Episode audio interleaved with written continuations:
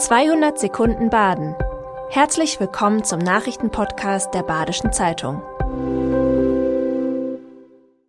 Die Nachrichten am Mittwoch, dem 25. Oktober. Die B31 im Höllental wird ab heute um 12 Uhr bis Samstag um 17 Uhr talwärts gesperrt.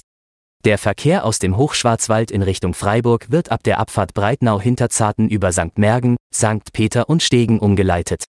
Von Freiburg aus kann der Verkehr aber weiterhin über eine Spur durchs Höllental fahren.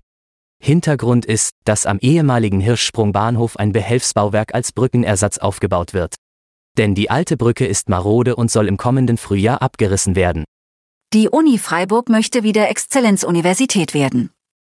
Um ein Exzellenzcluster bewerben sich Freiburger Wissenschaftlerinnen und Wissenschaftler, die die gesellschaftliche Entstehung und Akzeptanz von Verfassungen unter dem Titel Verfassung als Praxis in Zeiten der Transformation erforschen wollen.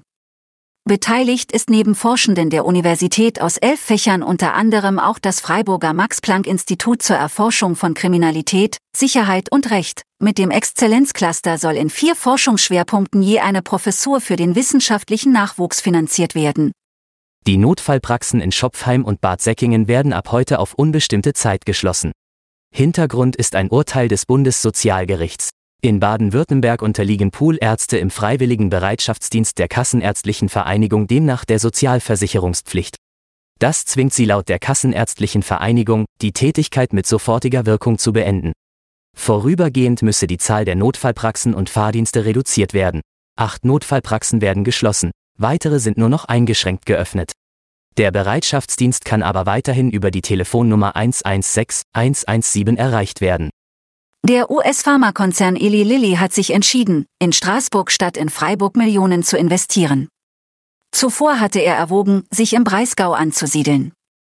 Zur Frage, ob Freiburg damit als Standort komplett vom Tisch ist, möchte sich das Unternehmen auf Anfrage nicht äußern.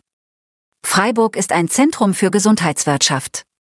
Laut der Freiburger Wirtschaftsförderung kommen immer mehr globale Unternehmen nach Freiburg. Doch der Standort hat auch Nachteile. Der Mangel an Arbeitskräften, direkten Fördermitteln und freien Gewerbeflächen könnte Grund für Unternehmen sein, sich gegen Freiburg zu entscheiden.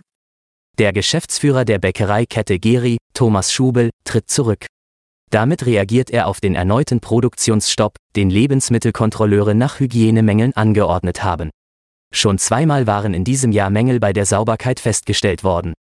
Dieses Mal sollen Kontrolleure einen starken Schädlingsbefall und Produktionsanlagen in unhygienischem Zustand gefunden haben. Das Unternehmen möchte nun das Vertrauen der Kunden zurückgewinnen. In Zukunft soll es jeden Abend einen zusätzlichen Reinigungsdienst geben. Die neue Geschäftsführung steht bereits fest.